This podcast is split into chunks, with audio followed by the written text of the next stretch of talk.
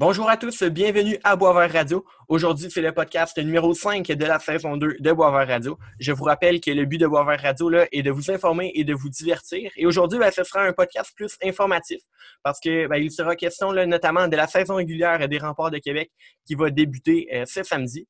Également, on va parler là, du repêchage de la Ligue nationale de hockey. Mine de rien, les séries se sont conclues lundi soir. Et euh, le repêchage est déjà mercredi prochain, donc le 6 octobre. Ça va être très intéressant. Euh, et aussi, on va parler un peu de baseball puisque les séries sont actuellement en cours. Euh, pour le podcast, je vais être accompagné de Thomas Beauchemin. Salut Thomas, ça va? Ah oui, ça va très bien. Et toi, Charles? Ah oui, super. Écoute, euh, pour ceux qui ont suivi la saison estivale de Boisvert Radio, si Thomas vous dit quelque chose, ben, c'est parce qu'il était chroniqueur actualité là, les jeudis, lors, de, lors des émissions du jeudi. Donc aujourd'hui, notre. Oui, exactement. Euh, aujourd'hui, notre invité, c'est Roby Saint-Gelais. Roby est un journaliste au Journal de Québec. Il est attitré à la couverture des remparts de Québec. Il se définit comme un journaliste euh, touche à tout, donc c'est pourquoi on va traiter également de d'autres sujets énumérés plus tôt. Bonjour Roby, bienvenue à Boisvert Radio. Comment est-ce que ça va? Salut les gars, ça va bien? Merci de m'accueillir. Très apprécié. Ah, ça fait plaisir. Écoute, euh, Thomas, je te laisse partir ça. Yes, parfait. Donc, je vais commencer avec la première question qu'on a prévue pour toi. donc, comme on l'a dit dans l'introduction, ben c'est Charles qui l'a dit, tu es journaliste au Journal de Québec. Euh, tu as fait tes études à ATM à Jonquière. Pourquoi est-ce que tu as décidé d'aller dans le domaine du journaliste? Ben écoute, ça semblait un peu naturel pour moi. Là. Mon oncle était dans le milieu. Ma, cousine avait étudié aussi au cégep de Jonquière. Euh, bon, elle n'est plus dans le milieu, mais elle, elle a quand même un peu travaillé comme, journaliste. Et ça m'a toujours passionné. Euh, ça m'a toujours interpellé. Dès la sixième année, je faisais un peu... Bon, ça je me revois un peu dans ce que vous faites, là, euh, parce que, bon, j'ai plus jeune, j'ai écrit des, journaux pour mes, collègues dans la classe, même au primaire. Ensuite, au secondaire, j'ai travaillé pour des, certains sites Internet. Donc, ça, je me revois un peu, là, donc je trouve ça le fun, ce que vous faites. Mais euh, le journaliste a toujours interpellé, là, de raconter des histoires, de, euh, faire partie un peu dans les coulisses, des fois, de quelque chose. Alors, c'est ça. Et vraiment de rencontrer aussi les gens. Je pense que euh, c'est quelque chose qui, qui, vient me chercher. Là. Good. Euh, donc, comme Thomas vient de le dire, tu as, fait tes études en ATM à Jonquière. Tu étais euh, finissant, si je ne me trompe pas, en 2014. comment ont ressemblé là, tes, débuts dans le métier, là, genre après, après, le, après ton année de finissant jusqu'à aujourd'hui où tu es journaliste pour les remparts pour le Journal de Québec? Bien, comme je viens de le dire, ça a été un peu un parcours atypique parce que, bon, j'ai commencé bien avant de rentrer au cégep de Jonquière. Il y avait un site Internet qui s'appelait fanatique.ca, qui était un, journaliste, un site de, journalisme citoyen. Et n'importe qui pouvait envoyer des articles de sport. C'est un, site vraiment axé sur l'actualité sportive, sur les, analyses, sur les chroniques, un peu de tout finalement. Et euh, c'est vraiment là où j'ai fait ma première, euh, mes premières niches, là, mes premiers textes. Et de fil en aiguille, je suis devenu même le rédacteur en chef du site et j'étais en secondaire 4, secondaire 5. Donc, voyez-vous, c'est même avant de, de, basculer au cégep. Et euh, bon, par la suite, au cégep, le, site a finalement fermé. J'ai eu d'autres opportunités. Et je me suis retrouvé à être collaborateur au Journal de Québec. collaborateur. Le Journal de Québec a des collaborateurs euh, dans certaines régions du Québec pour les activités de la LSGMQ. Et à, et à Saguenay, on prend toujours, ben, c'est toujours un journaliste, en fait, c'est toujours un étudiant souvent du programme ATM parce que c'est plus facile de trouver quelqu'un là. Bon, donc, ça fait un roulement à chaque deux, trois ans. Et je me suis retrouvé finalement être le collaborateur pour les parties locales des Saguenay de Chicoutimi. Euh, donc, j'étais un peu déjà associé au Journal du Québec en étant en ATM. Et euh, donc, j'ai continué tout au long du parcours en ATM. Et à part la suite, ben, j'ai eu une opportunité à Québec. Et, depuis cinq ans, depuis deux, ben, en fait, même depuis pratiquement six ans, depuis euh, l'été 2014, J'étais à Québec où je couvre euh, les sports. Bon, tu l'as dit, là, évidemment, les remparts, c'est une, grande partie de, mon boulot, mais je fais un, peu aussi d'autres sports. C'est plus tranquille avec la pandémie, là, vous savez.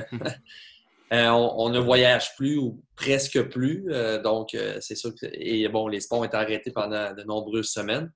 Mais c'est ça. Donc, avec le journal, ça s'est fait naturellement là, après, après mon parcours en ATM. Tu dis que tu es allé à ATM. Tu viens-tu de Jonquière? Tu viens de quelle ville euh, au Québec? Ben, moi, je viens de Chicoutimi. donc, euh, c'est ça. C'était aussi facile pour moi d'aller à Jonquière parce que c'est un programme que je connaissais déjà, étant donné que j'étais natif de la région. Je n'avais pas à me déraciner comme certains. Mais c'est ça. Alors, euh, c'était une belle aventure et j'ai encore des amis là, qui sont bons dans le milieu ou même d'autres qui ne sont pas. Qui ont, décidé de prendre d'autres voies, mais qui sont toujours évidemment des amitiés. Oh, c'est cool. Excellent. Euh, donc, on, l'a dit, là, tu, tu, couvres les remparts pour le Journal de Québec. On ne se le cachera pas. Là, je pense que plusieurs journalistes euh, aimeraient être à ta place présentement. Comment, ben, pourquoi toi, les remparts? En tant que gars du Saguenay, pourquoi, euh, pourquoi tu. Je ne sais pas si tu as décidé de couvrir les remparts, je ne sais pas si c'est le journal qui te l'a attitré, mais dans le fond, comment s'est présenté là, pour toi l'opportunité de couvrir les remparts? Ben, encore là, c'était un, peu la, suite des choses, là, étant donné que je faisais les Saguenay au, à Chicoutimi. Euh, depuis quelques années déjà. La LHGMQ, bon, j'ai toujours suivi la LHGMQ. Euh, au journal, on a toujours couvert le hockey junior de façon approfondie. Et bon, il y avait, quand je suis arrivé à Québec, il y avait encore, euh, bon, il y avait Mario Morissette qui a couvert les remparts pendant longtemps. il y a eu Gilles Moffet, il y avait, bon, Kevin Dubé, et qui est encore là, d'ailleurs, mon collègue avec qui je partage le boulot. Mais ça s'est fait naturellement en remplacement parce que, parce que parce que j'avais fait les Saguenay, parce que j'étais intéressé par la LHGMQ.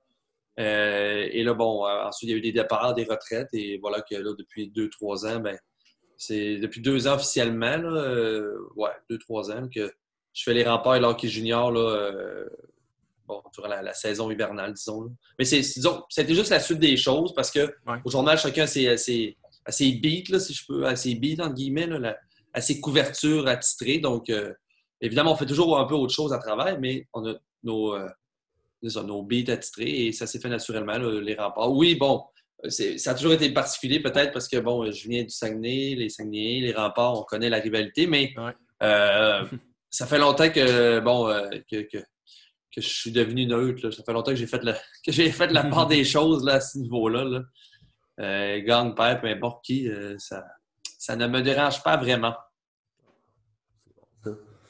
Sinon, en tant que journaliste, c'est quoi qui a été la plus belle expérience depuis que tu es dans ce métier-là? Ben, sans aucun doute, euh, la, couverture du championnat mondial l'an dernier à, Ostrava, en République tchèque. T'es-tu allé? Euh, oui, c'est ça. Oh. Je n'aurais pas dit la même réponse si j'étais resté à Québec. Donc, on est, bon, le journal euh, nous permet de, se déplacer là, quand on n'est pas, en pandémie, évidemment. alors, c'était une belle opportunité. Là, ce n'était pas censé être moi au départ, mais bon, euh, concours de circonstances, ça fait en sorte que c'est moi qui ai eu le, mandat de, quitter la famille pendant la période des fêtes. Mais euh, c'était vraiment un beau voyage. Bon, évidemment, en République tchèque, à la base, c'est, un pays que, bon, euh, que peu de gens ont, visité. Souvent, les gens visitent la ville, la capitale de Prague. Moi, c'était la ville beaucoup plus industrielle à Ostrava, près de la frontière polonaise.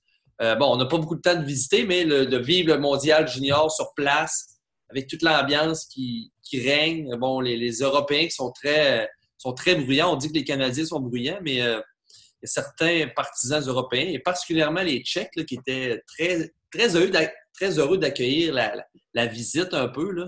Euh, et oui, évidemment, il y avait aussi de nombreux euh, Canadiens, mais de vivre ça sur place, les émotions, évidemment, bon, le Canada a gagné, ce qui, ce qui permettait de justifier encore plus ma présence. Mais bon, c'est pas nécessairement la couverture la plus facile parce qu'on a beaucoup de contraintes avec les, responsables des communications des équipes. Euh, il y a beaucoup de médias sur place, donc c'est pas facile d'avoir du matériel euh, un peu euh, à valeur ajoutée, si on peut emprunter une expression populaire au journal. Mais c'est quand même plus une expérience d'être aussi loin de la maison. Il y a quelques, quelques journalistes canadiens seulement sur place, donc on forme un, petit groupe après les matchs du Canada. Euh, on est aussi là parfois pour les autres matchs pour euh, rencontrer les autres espoirs ou les autres joueurs. Mais c'était clairement une expérience euh, très, très intéressante. Non, c'est sûr. Écoute, j'ai envie d'être allé là-bas. Là. Ça devait être exceptionnel. Hors pandémie, mettons un jour de match des remparts, c'est quoi la journée typique de Robbie Saint-Gelais? bon, souvent les matchs, évidemment, c'est le vendredi, vendredi, samedi, dimanche, mercredi. Bon, cette, année, on n'aura pas de, de, match en semaine, mais c'est souvent quand c'est une équipe des maritimes ou une équipe qu'on ne voit pas souvent et qu'elle s'entraîne le matin au centre vidéo 3, on en profite pour aller rencontrer un peu l'entraîneur. Euh, bon, ramasser des entrevues, réaliser des entrevues, ramasser du matériel. Euh, bon, évidemment, les équipes plus rapprochées géographiquement n'arrivent qu'avant le début du match. Donc, dans ce cas-ci, on arrive peut-être 2h30, 2h avant le match à l'aréna pour faire nos entrevues. en temps normal, on avait on pouvait souper à l'aréna, on avait un buffet pour les médias, les recruteurs. Ce qui était assez exceptionnel dans la LGMQ parce que, bon, vous comprendrez que la configuration des arénas ne permet pas ce genre de truc. Mais à Québec, on était choyé avec un aréna de la Ligue nationale. Euh, et c'est ça. Donc, morning skate, entraînement matinal, on retourne à la maison. Des fois, j'avance d'autres matériels, d'autres dossiers qui ne sont pas nécessairement reliés au hockey junior à travers la journée. Fait que des fois, ça peut faire des, de longues journées, euh, les jours de match, mais on réussit à, grappiller le temps, ou bref, à, aller chercher le, temps peut-être en surplus. Mais ça fait des, ça fait des belles journées, mais bon, avec la pandémie, on ne voyagera pas parce qu'en temps normal, c'est ça. Nous, on couvre les remparts même sur la route, la, majeure partie du temps, maritime maritime en Abitibi avec l'autobus, euh, les équipes rapprochées avec notre véhicule. pour l'instant, on ne bougera pas trop. Tant qu'on est en zone rouge, vous comprendrez. Euh, mais c'est ça. Donc, ça nous amène plus de contraintes. Il faut faire des matchs à la maison en écoutant sur la web diffusion, en faisant l'entrevue par téléphone. On va perdre un petit côté de euh, peut-être le, Bon, des fois, on peut aller chercher un peu plus de trucs sur place, mais on va faire en sorte que ça ne paraisse pas trop. Parfait. On l'a vu dans les matchs préparatoires, ça n'a pas l'air d'être l'année des remparts. En tout cas, avec comment c'est parti, euh, tu penses que ça va avoir l'air de quel genre d'équipe cette année? Est-ce que ça va être mieux que ce qu'on a vu dans les six matchs préparatoires? Ouais, ben écoute, euh, c'est sûr que bon, on a l'impression que les, gars sont encore un peu rouillés. Là. Euh, ils se sont entraînés beaucoup depuis le mois de mars, là, mais n'ont pas joué beaucoup de matchs. Hein. donc, six matchs seulement depuis en six mois. on sent qu'il manque de l'offensive, il manque d'une étincelle offensive actuellement dans cette équipe-là. Euh, des vétérans comme Pierrick Dubé, euh, Théo Rochette, euh, bon, Thomas Caron aussi qui a 20 ans. On, sent que. Et même c'est l'ensemble de l'équipe, même l'équipe a de la misère à décocher des tirs précis, des tirs dangereux. Donc, bon, il va falloir que ça change parce que sinon la saison pourrait être longue. Mais honnêtement, j'ai confiance. Là. Bon, c'est très tôt, là, on parle du camp d'entraînement. L'équipe est très bien positionnée en défense avec, avec Nicolas Savoie, Evan Noss, qui est le, le joueur du Nouveau-Brunswick repêché en première ronde euh, cette année, qui avait refusé de jouer à Val d'Or pour euh, conserver son euh, éligibilité au Collège américain. Finalement, jouera à Québec. donc, la brigade défensive est solide. C'est l'attaque. Bon, peut-être un petit point d'interrogation actuellement. Il faut rappeler quand même que l'équipe bon, manque encore certains éléments. Je pense que votre question viendra peut-être à ce sujet sur les Européens. Mais et devant le filet, bon, Thomas Sigouin, un gardien de 20 ans qui n'a pas vu beaucoup d'actions en carrière avec, avec Sherbrooke notamment. Euh, et euh, la recrue de 17 ans, William Rousseau, dont on dit beaucoup de bien.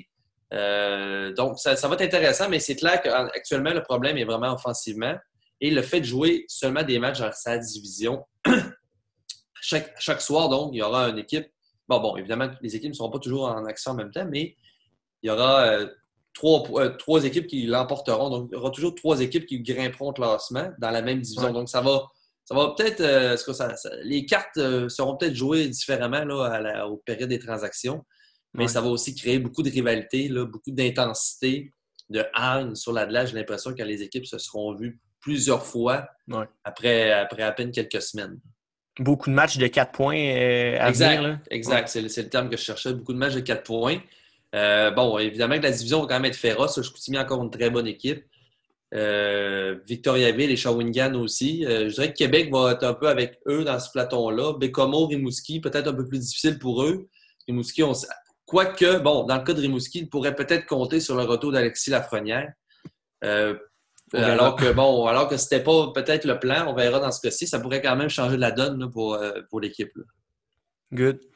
si on regarde là, en profondeur l'alignement des remparts, on compte quand même huit recrues plusieurs joueurs nés en 2002 ou en 2003, donc des joueurs de 18-17 ans. Donc, c'est une équipe très, très jeune. Euh, donc, est-ce que c'est réaliste d'avoir des attentes élevées envers cette équipe-là? Ben, l'année des remparts, la grosse année, il faut, se le dire, ça, va être l'année prochaine. L'équipe euh, vise la Coupe Memorial, vise d'accueillir le tournoi de la Coupe Memorial à Québec, au centre Vidéotron. Euh, certains joueurs comme Rochette aura 19 ans, Malatesta aura 18 ans. Donc, l'équipe va être à maturité. Euh, le problème actuellement, bon, euh, vous le savez, les joueurs européens ne sont toujours pas autorisés à entrer au pays. Euh, donc, les joueurs sont privés notamment de leur Finlandais, Mar un joueur de 17 ans, gros potentiel offensif selon l'organisation des remparts, ainsi que le défenseur Saivonen. Donc, c'est deux joueurs quand même importants dans l'équipe qui manquent actuellement. deux, trous. Et évidemment, qu'actuellement, on ne peut pas les combler parce que, bon, la limite est fait en conséquence qu'ils joueraient dans l'année. Mhm. Euh, donc, le, bon, j'ai même, c'est. Donc, c'est au, fédéral de, dire oui aux joueurs européens, Mais bon, c'est un peu compliqué et on comprend qu'ils ont d'autres chats à fouetter. Euh, certains joueurs, bon, je parlais de Thomas Caron, 20 ans.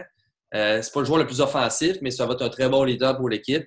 Euh, un gars comme Gabriel Montreuil, c'est sa troisième saison complète, mais il avait même joué des matchs à 16 ans. Lui aussi là, euh, devra élever son jeu d'un crin. Il devra montrer qu'il est capable d'amener de l'offensive, ce qui n'a pas toujours été le cas avec, avec Montreuil dans les dernières années. Moi, j'ai bien hâte de voir Nathan Gaucher. Gaucher, 17 ans, mais un gars de 6 pieds 3, 6 pieds 2, 6 pieds 3, là, j'achète peut-être sa mensuration exacte. Bon, écoutez, 6 pieds 3, près de 200 livres. Imaginez, il n'a que 17 ans. Euh, bon, lui, il sera admissible au repêchage de, 2021, mais lui pourrait connaître une grosse année. Lui et James Malatesta vont être des joueurs très intéressants à suivre. Ils ont connu une très bonne saison à 16 ans. Et là, 17 ans, vont être sur les deux premiers trios de l'équipe. Alors, j'ai bien hâte de voir. Mais il ne faut pas trop non plus leur mettre de pression. 17 ans seulement. Je pense que la pression doit, aller sur les joueurs comme Rochette, Dubé, euh, qui sont des vétérans Caron, Montreuil. Euh, alors, c'est ça. Et bon, il y a le vétéran ontarien, Hunter Holmes. Il a quand même euh, bon, montrer quelques flashs l'an passé, là, à son arrivée en milieu de saison. J'ai hâte de voir ce qu'il pourra accomplir comme joueur de 20 ans. Et euh, bref, c'est sûr que ça va être une saison particulière, mais je pense que les remparts pourront tirer leur, épingle du jeu. Reste à voir si la, COVID pourra les épargner, si les blessures pourront aussi les, les, épargner. C'est souvent, ça a souvent été un problème dans les dernières années à Québec. on n'a pas été capable d'aligner un effectif complet régulièrement. Euh, ce qui peut faire mal, évidemment, par moment. Oui, c'est sûr. Écoute, t'en as glissé un mot tantôt. Evan Nose, premier choix, cinquième euh, overall au dernier repêchage de la GMQ. Euh, va jouer sur son année de 17 ans cette année parce que, comme tu l'as mentionné également, là, il a décidé de ne pas joindre au Foreur de Val d'Or lors de son année de 16 ans. à quoi est-ce qu'on peut s'attendre de lui cette année? Ben écoute, à date, de ce qu'on a vu et de ce que j'ai vu, c'est vraiment un gars qui transporte bien la rondelle, une bonne première passe. On le sent très à l'aise sur la glace n'a pas l'air d'un gars de 17 ans. Et ça paraît qu'il a joué l'an passé avec le circuit junior américain. Mhm. Euh, donc, c'est une recrue, mais c'est une fausse recrue parce que la USHL, c'est le même niveau que la LSGMQ, les, les mêmes âges. Donc, il connaît le calibre. Je pense que ça a apparu dans les matchs hors concours. On se sent déjà très à l'aise. Je sais que Patrick Roy le voyait comme un corps arrière sur l'avantage numérique. Bon, pour l'instant, l'offensive, euh, comme je l'ai dit, manque un peu. Euh, c'est sûr que son apport va être important sur le jeu de puissance. Mais même en défensive aussi, c'est un gars qui semble assez complet. Euh, bon, c'est pas un défenseur, c'est un défenseur qui se considère lui-même toué à deux, bon dans les deux sens de la patinoire, si on peut emprunter un bon vieux cliché. Euh, donc, oui, j'ai de voir non. C'est juste une grosse acquisition pour les remparts en défense. Il n'y a pas de doute. C'est ça. Euh, selon toi, tu penses que ça va être qui le gros joueur cette année, le joueur vedette? Est-ce que tu penses à Théo Rochette ou d'autres? C'est le plus populaire que je connais personnellement, parce que je ne connais pas trop l'équipe encore cette année. Ben écoute, Rochette, euh, c'est sûr que lui, bon, il va te repêcher dans la semaine prochaine, possiblement. Euh, c'est sûr que lui, bon, c'est quand même un choix de. Il été repêché au septième rang, rappelons-le, par les Saguenay. Mm-hmm. Non, en fait, oui, c'est ça, par les Saguenay. Euh, l'an passé, bon, une mononucléose, ça l'avait ralenti un peu, mais cette année, là, je pense que pas d'excuse dans son cas. il doit livrer la marchandise et, et, Patrick le voit comme son centre de premier trio. Donc, à ce moment-là, c'est sûr, il aura de grosses responsabilités. Je pense que c'est lui qui peut, euh, qui peut transporter l'équipe. Mais même, euh, je ne veux pas mettre de pression, mais c'est sûr que Malatesta, avec ce qu'il a montré l'an dernier, euh, même s'il n'a que 17 ans cette année, pourra aussi accomplir de belles choses. Un sent peut-être un peu plus, disons, on sent un peu. On sent qu'il y a de la misère à prendre son envol actuellement au camp d'entraînement. Je ne sentais pas que c'était le même Malatesta que, dans les, que l'an passé, mais j'ai l'impression que c'est un joueur dont la motivation va venir d'elle-même. Euh, au cours des prochaines semaines ou dès le premier match là, en fin de semaine. Mais c'est clair que, bon, sans spectateurs, il y a peut-être certains joueurs qui vont, euh, sans ralentir la cadence, mais bon, certains joueurs euh, carburent vraiment à la foule, à l'énergie de la foule. Là, sans spectateurs, ça pourrait avoir un impact dans, dans les performances. Il ne faut pas se cacher que c'est assez particulier, disons, au centre Midotron. bon, parce que c'est le seul endroit où j'ai le droit de mettre les pieds, mais c'est assez particulier de voir que ça joue pas d'ambiance. Oui, il y a des effets sonores, mais c'est très écho. Euh, c'est ça. Peut-être que par moment, ça pourrait baisser la motivation des, des gars. Là. Et écoute, il faudrait, va falloir les excuser, là, parce que je veux dire, c'est pas, pas toujours évident. Oui, c'est sûr. Euh, repêchage européen, tu en as glissé un petit mot tantôt. Les deux Finlandais qui ont été repêchés, Viljami Marjala et Apo Sivonen, n'ont toujours pas rejoint l'équipe, euh, ben, bien entendu en raison là, des restrictions sur les voyages leur arrivée là, va être avec un peu de retard. Est-ce que tu peux nous dire quelque chose là, à ce sujet-là? Est-ce que le dossier avance? Est-ce que tu as des informations là-dessus? Ben écoute, ce matin dans le journal, c'est ce qui était écrit, c'est que le dossier avance tranquillement. Est-ce que c'est correct l'écran? J'ai l'impression que l'écran ne m'apparaît pas. C'est correct? Oui, c'est correct. oui. Parfait, parfait, excusez. Écoute, le dossier avance vraiment à pas de tortue et c'est vraiment géré par le gouvernement fédéral, l'Agence de santé publique du Canada, Immigration, Citoyenneté, Canada aussi, donc euh, réfugiés, bref. la LGMQ ne, pas, euh, ne peut pas faire plus actuellement qu'attendre. C'est malheureux pour les équipes, mais euh, on, on, sent que le fédéral, l'Agence de santé publique et et les ministères concernés ont d'autres chats fouettés. C'est clair que ce n'est pas une priorité actuellement la LGMQ. Euh, et c'est surtout aussi la seule ligue actuelle au pays qui joue dans le junior majeur. Donc peut-être que ça, pas que ça met les freins, mais disons que ça, ça, n'aide pas. J'ai l'impression que ça n'aide pas la cause. Euh, parce que, bon, dans le cas de la Ligue de l'Ontario et la Ligue de l'Ouest vont commencer au mois de décembre. Mhm. Peut-être qu'à ce moment-là, il y aura, ben, en tout cas, espérons que ça se règle avant décembre, mais euh, peut-être que si jamais ça se prolonge jusqu'à là, peut-être que là, ça pourrait accélérer les choses, mais bon, euh, c'est ça. ça. Ça avance pas vraiment. Tu en as parlé un peu tantôt que c'est vraiment spécial l'ambiance au centre Vidéotron, on le sait, avec euh, aucun spectateur, juste les joueurs. Ça a l'air de quoi? Je veux dire, est-ce que ça ressemble un peu à ce qu'on voyait avec la NHL? Euh, je veux dire, les gratins vides, j'imagine ben, ça doit être le port du masque obligatoire à cause de, des histoires de pandémie. Puis, c'est comment en ce moment? Là? Dois. Est-ce que tu aimes mieux ça ou est-ce que tu aimes mieux quand il y a des partisans, par exemple? Ben là, c'est clair que c'est mieux que des partisans. ça, ça, se pose pas.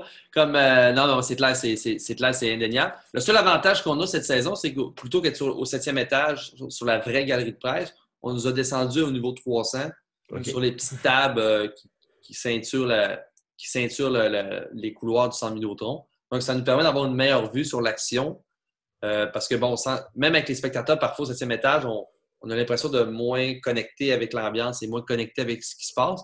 Mais là, en mettant au troisième étage, ça nous permet de vraiment être dans l'action, même s'il n'y a pas de spectateurs. C'est sûr que là, on entend un peu tout ce qui se passe sur la glace, euh, euh, des arbitres, les entraîneurs.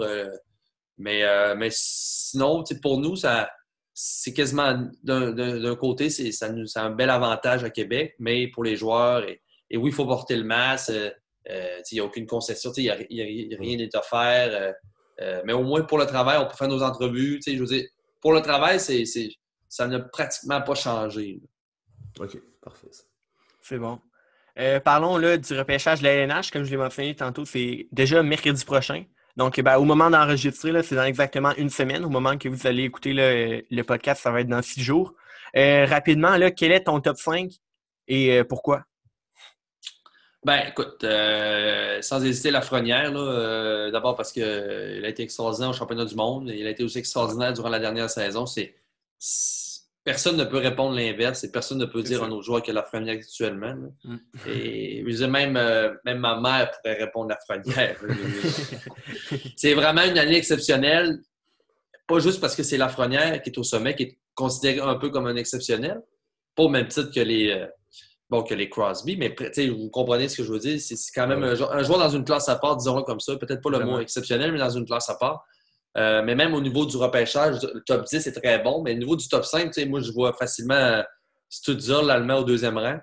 Euh, c'est un, joueur que je connaissais peu avant le mondial junior, mais là-bas, avec l'Allemagne, il a été une des raisons pour lesquelles l'équipe a permis de, se qualifier pour le, mondial cette année de rester en fait dans le groupe mondial et non de se qualifier, mm-hmm. pardon, de, rester dans le groupe mondial. Euh, Studzol, vraiment, c'est un joueur qui. C'est pas un joueur qui a un gros gabarit, mais il a vraiment une grosse accélération. C'est ça semble facile pour lui. Là. Euh, donc, Studzol, pour moi, sera le deuxième. Euh, Byfield, sans doute le troisième, un gros centre. Là, euh, bon, je pense que c'est Ottawa qui est le troisième pic, troisième choix. Donc, ça va être intéressant de voir bon, est-ce que ça va être euh, Détroit qui va prendre. Bon, peut-être que les joueurs d'autres équipes, pardon, est-ce que peut-être que Détroit aime plus Todzol, Byfield, bref, ça va être intéressant. Ben, je pense que c'est Los Angeles. Los Angeles, pardon, bon voilà, c'est vrai. Bon, vois-tu, j'ai hâte de voir les, équipes dans quel ordre ils, ont, ils les ont classées. Et évidemment que selon le choix de Los Angeles, ben, ça va impacter aussi le choix d'Ottawa. Ah, c'est sûr. peu importe, ces équipes-là vont avoir d'excellents joueurs. Bon, on parle beaucoup de Cole Perfecti. Est-ce qu'il est dans le top 5, peut-être le cinquième, je dirais. Mm. bon joueur, bon, petit joueur, pas un très gros gabarit. peut-être un style à la, à la surtout au niveau du gabarit, mais un joueur qui décoche aussi rapidement, là, se déplace bien. Mais le défenseur Drysdale aussi devrait être dans le top 5, selon moi. Là. Lui aussi est une belle, belle surprise au Mondial Junior l'an dernier, avec 17 ans, euh, et a contribué surtout en demi-finale à la victoire du Canada. Donc, euh, je pense que ça peut, ça peut être le top 5. Il y a d'autres excellents joueurs dans, dans, ce groupe-là. On, parle notamment du Suédois là, Alexander Holtz.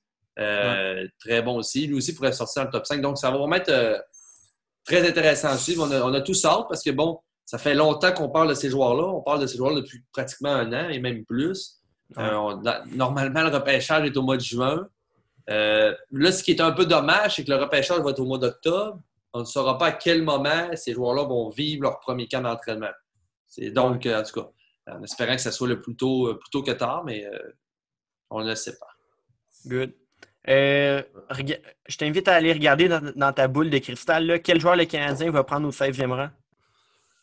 Oh, ça, c'est une bonne question. Bon, écoutez, euh, il y en a beaucoup. Mais hein. ben, je vous dis, encore là, c'est. J'aime pas ce genre de prédiction-là parce qu'il y a tellement de facteurs et d'impondérables qui peuvent survenir. J'ose espérer qu'ils prendront un joueur, le bon choix pour les besoins de l'équipe en ce moment. Euh, bon, il y a quand même euh, certains joueurs au Québec qui pourraient être intéressants. Là. Je pense notamment à Darson Mercer qui joue avec les Saguenay-Chicoutimi. Lui aussi, d'ailleurs, a fait partie du Canada Junior, mais c'est surtout Mercer, un joueur de qualité sur la glace, un joueur qui, peut transformer quand même un match par moment, mais surtout un très bon individu. Et ça, ça peut être intéressant aussi. Euh, c'est bien beau le meilleur joueur, mais parfois, l'attitude ou l'état d'esprit, certains euh, dérangent ou nuisent au succès d'une équipe. Dans le cas de Mercer, je peux vous garantir que vous allez être servi en termes de gentleman et en termes de, joueur qui vraiment fait passer l'équipe en premier. Euh, écoute, Personnellement, je pense que j'aimerais Mercer parce que c'est un joueur qu'on connaît. et c'est un joueur qui, qui est bon, mais écoute, tellement de joueurs intéressants. Je veux dire, euh, est-ce que, tu sais, on parlait de. Bon, tu sais, Jack, Jack, Jack, Quinn Ottawa va-t-il être, disponible? Bon, évidemment, top 10 peut-être plus dans son cas, mais Jake Sanderson, qui est un excellent défenseur avec le programme américain des, des moins de 18 ans. écoutez, j'aimerais Mercer, disons Mercer, mais je ne veux pas trop m'avancer. OK. Tu es aussi un passionné de baseball, en tout cas, à ce qu'on sait de toi. Euh, en ce moment, les Blue Jays, au moment où est-ce qu'on tourne, euh, c'est 1-0 la série pour Tampa contre les Reds, c'est un 2-3, c'est comme des wild cards. En ce moment, il y a différents types de séries. Euh, tu t'attends à quoi des Blue Jays dans la série qui s'en vient? Est-ce que tu penses qu'ils vont se rendre loin dans, dans les séries? Est-ce qu'ils pourraient causer une surprise? Ben là, c'est sûr que le podcast sort demain, je pense, au moment où on se parle. On est mercredi. Ben, il va y avoir un autre... il y a un autre match cet après-midi. Mais... On est le 30 septembre, donc euh, bon, considérant que le match est plus tard aujourd'hui, euh, écoute, en espérant qu'ils puissent euh, battre les Rays, ou du moins de niveler les chances dans la série, pour qu'il y, ait un troisième match, troisième match demain. Mais écoute, c'est quand même exceptionnel, les Jays, ce qu'ils ont accompli cette année. L'an dernier, 95 défaites, je crois. et cette année, bon, évidemment, ils ont profité du forum du format élargi des séries, mais ça, ils font quand même partie des séries. Donc, ils ont une, fiche positive. Donc, c'est ça qu'il faut, euh, faut noter là, par rapport, c'est une grosse amélioration par rapport à l'an dernier. C'est encore de très jeunes joueurs dans cette organisation-là. Vladimir Guerrero Junior le premier, euh, Kevin Biggio, Beau Bichette. Et ce sont des joueurs qui ont, euh, qui ont continué à bien progresser cette année. Bon, Bichette a été blessé à un moment donné dans l'année, mais ce qui est intéressant, c'est que les autres joueurs ont pris la relève. Hernandez, euh, Great Shot, qui est intéressant aussi. Euh, et là, j'oublie le nom du joueur qui est actuellement blessé, mais en fait, il a frappé hier euh, un frappeur, euh, le joueur qui fait des. Bref, j'ai oublié son nom. Mais Guerrero Junior, de même. Non, pas Guerrero, mais bref. le seul problème, c'est sûr que les lanceurs, on a senti toute l'année que c'était difficile pour les Blue Jays. Il y a eu des blessés. Leur, leur closer, leur, spécialiste des sauvetages, euh, Ken Giles, n'aura jamais joué un match finalement. Euh, et lui, on l'avait acquis euh, en fondant de gros espoirs. Donc, c'est sûr que ça a fait mal. Mais bon, les autres jeunes ont pris la relève, mais on sait que the name of the, name of the, of the game is the pitching. Donc, les lanceurs sont, cruciaux au baseball. Ah donc, c'est ça. écoute, les Rays sont pas une proie facile. C'est quand même été la, meilleure équipe dans la Ligue américaine. Ils ont d'excellents joueurs. Mais dans le cas des Jays, gang ou père, je pense qu'ils ont su profiter de la saison pour gagner en expérience. Et n'oublions pas qu'ils ont été en dehors de chez eux. Ils ont été une équipe itinérante toute l'année en jouant à Buffalo en raison des restrictions à la frontière. Donc, ça aussi, quand même, ça démontre un peu la, résilience de cette équipe-là et la motivation. Je pense que le gérant Montoyo a fait du très bon travail aussi. Euh, on, sentait vraiment qu'il y avait un esprit d'équipe. On sentait que c'était une saison, ben oui, évidemment, c'est une saison particulière, mais dans le cas des Jays, on voulait montrer que euh, ben, c'est pas parce qu'on est chassé de la maison qu'on ne pourra pas être performant. Et d'ailleurs, ils ont été très bons à Buffalo. Et l'organisation avait fait vraiment bien les choses. les joueurs vraiment avaient l'impression de se sentir à, Toronto. Donc, écoute, en espérant, mais ça euh, ne sera pas facile. Même si les, si les Jays devaient gagner, pas l'impression que le parcours soit quand même très long par la suite. Mais à partir du moment qu'ils sont dans les séries, tout, peut arriver. C'est déjà une belle, belle surprise qu'ils aient atteint les séries. C'est bon, ça. Euh, tu as déjà coaché au baseball mineur? En tout cas, c'est dans mes souvenirs, tu m'as dit il y a cinq ans, parce que je me rappelle d'avoir joué contre l'équipe que tu coachais. T'arbitres aussi que tu as dit. Euh, à bientôt cette passion du baseball aussi que tu as? Ben, écoute, ça fait partie des, passions là, euh, du sport en général. Là. J'ai toujours été, je veux dire, le baseball, bon, le hockey baseball, ça a souvent été les sports les plus, les plus populaires chez les jeunes, même le soccer aussi. J'aime bien le soccer aussi. mais écoute, mon, mon dans ma famille, on a, on été une famille de baseball, de joueurs de baseball. Donc, c'est peut-être un peu de là de, dont ça provient. Parce que plus jeune, j'ai joué au soccer. Après ça, j'ai joué au baseball. Donc, c'est vraiment le baseball est arrivé un peu plus tardivement. Mais maintenant, je dirais que le baseball prend beaucoup de place. Surtout cette année. Oui, j'ai coaché, tu l'as dit. Euh, belle expérience. Mais cette année, j'ai même arbitré aussi avec Baseball Québec. Donc, euh, redonner aux jeunes est quelque chose d'important. On n'est pas toujours aimé, les arbitres, mais euh, c'est quand même quelque, euh, c'est, vraiment quelque chose que.